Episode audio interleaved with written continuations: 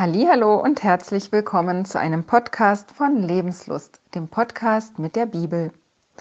Voller Glaube, Hoffnung und Liebe wollen wir uns heute wieder dem Buch der Bücher zuwenden und versuchen etwas Neues herauszufinden. Ich habe eine Zuschrift bekommen von einem ganz lieben Menschen und der schreibt mir, kannst du mal in deinem Blog den Prediger Salomo besprechen? Ich finde dieses Buch unheimlich spannend, weil es philosophische und nicht nur religiöse Fragen behandelt und offen lässt. Ich danke euch ganz herzlich für eure Zuschriften, für eure Fragen, für eure Anregungen.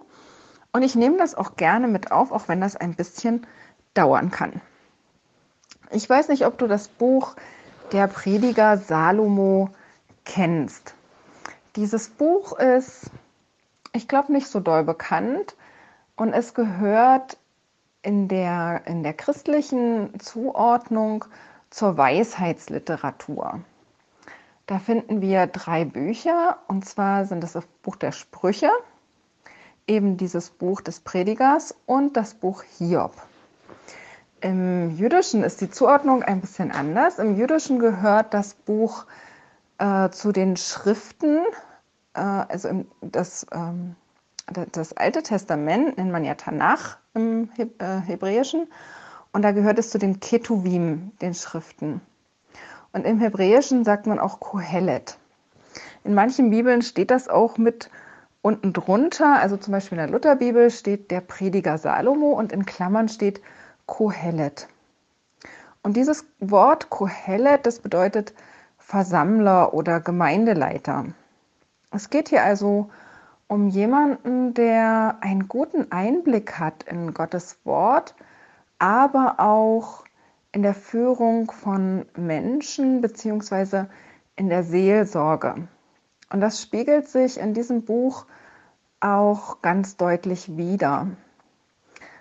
Wenn wir uns dieses Buch der Sprüche beispielsweise angucken, da steckt auch wirklich ganz viel Weisheit drin. Darum sind das eben die Bücher der Weisheit auch im Christlichen.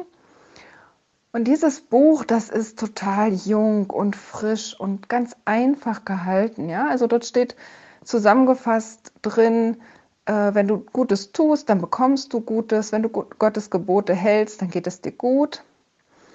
Und so, so sind wir alle in unserer Kindheit und Jugend ein Stück weit gewesen, dass wir äh, diese Einfachheit hatten.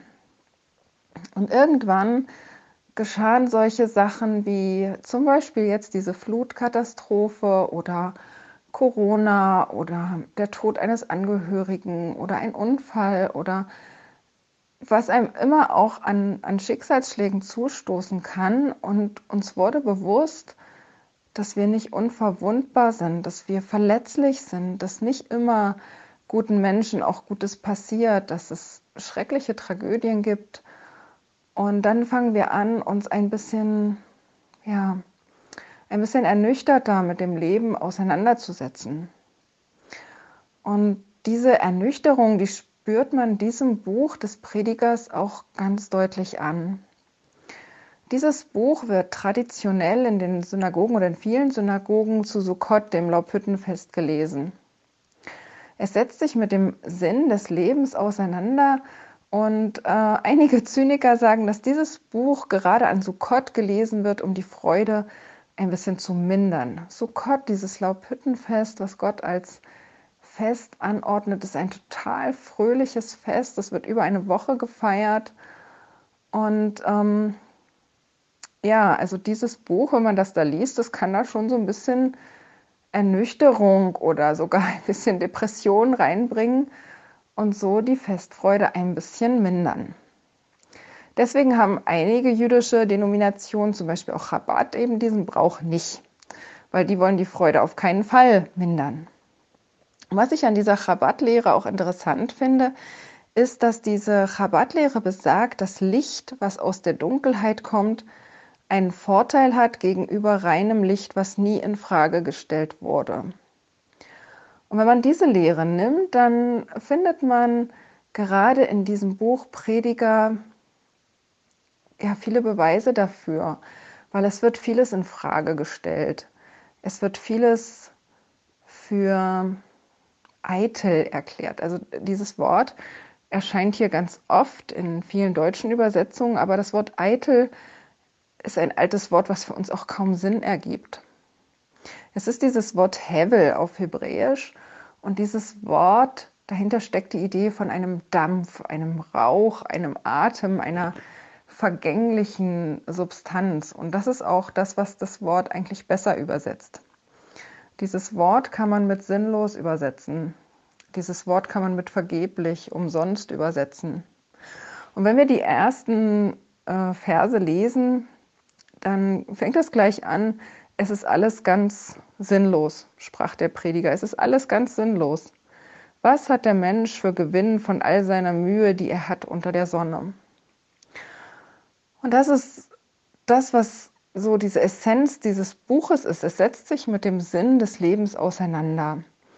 Der Tod ist für, dieses, für diesen Prediger ein großes Problem, weil durch den Tod vieles vergeblich oder sinnlos erscheint.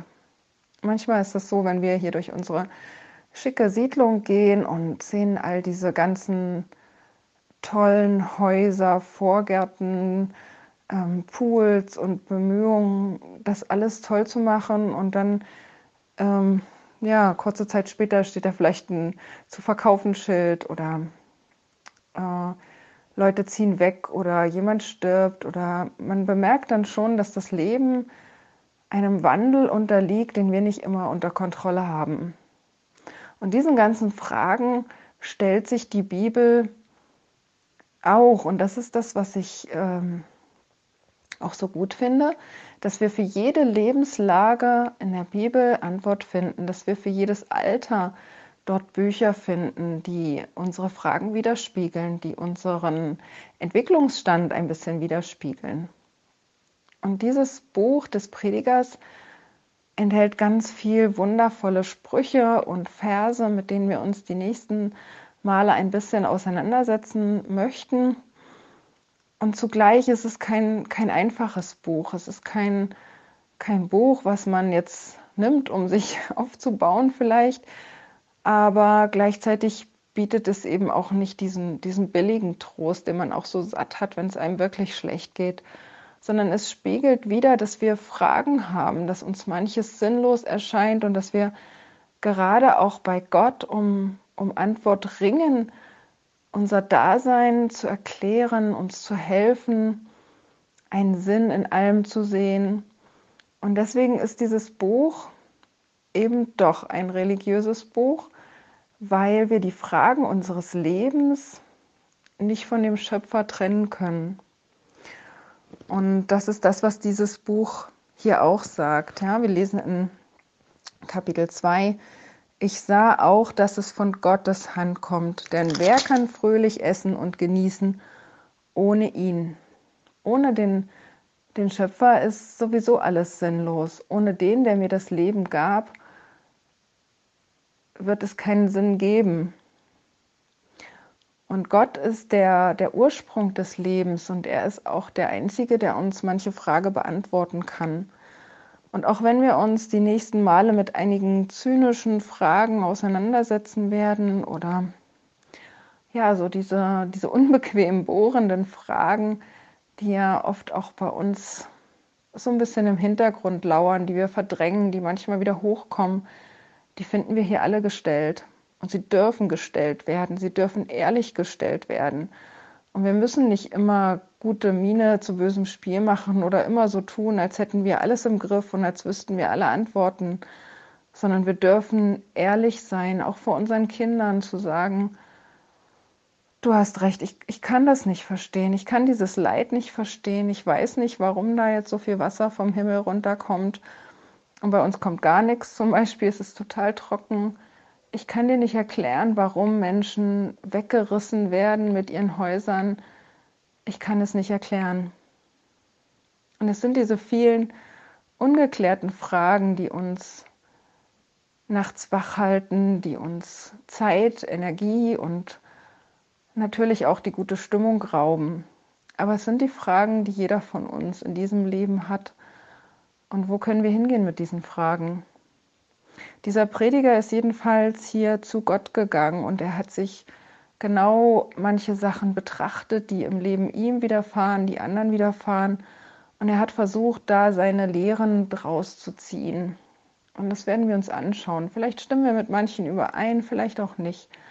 Darauf kommt es gar nicht an. Aber ich denke, dass wir diese Fragen überhaupt ans Licht holen und sagen, dass sie ihre Berechtigung haben.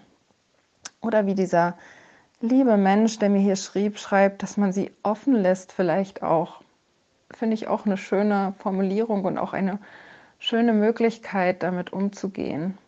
Und ich wünsche euch einen wunderbar gesegneten Tag und dass ihr vielleicht manche überraschende Antworten bekommt, mit denen ihr gar nicht gerechnet habt, dass ihr erfahrt, Gott ist trotz allem da, auch wenn es Sachen gibt, die für uns schwer zu begreifen sind. Er ist da und er gibt selbst inmitten von Tragödien ganz viel schöne, hoffnungsvolle Geschichten und ganz viel Kameradschaft, ganz viel Freundschaft, ganz viel Hilfsbereitschaft, ganz viel Liebe und es werden sich ganz bestimmt auch ganz viel schöne Geschichten dort finden lassen von wunderbaren Geschenken inmitten von Traurigkeit. Und das ist etwas, was das Leben auch bunt und schön macht, dass wir inmitten von Traurigkeit und herausfordernden Ereignissen auch ein, ein Miteinanderleben, schönes Erleben und füreinander da sind. Seid gesegnet.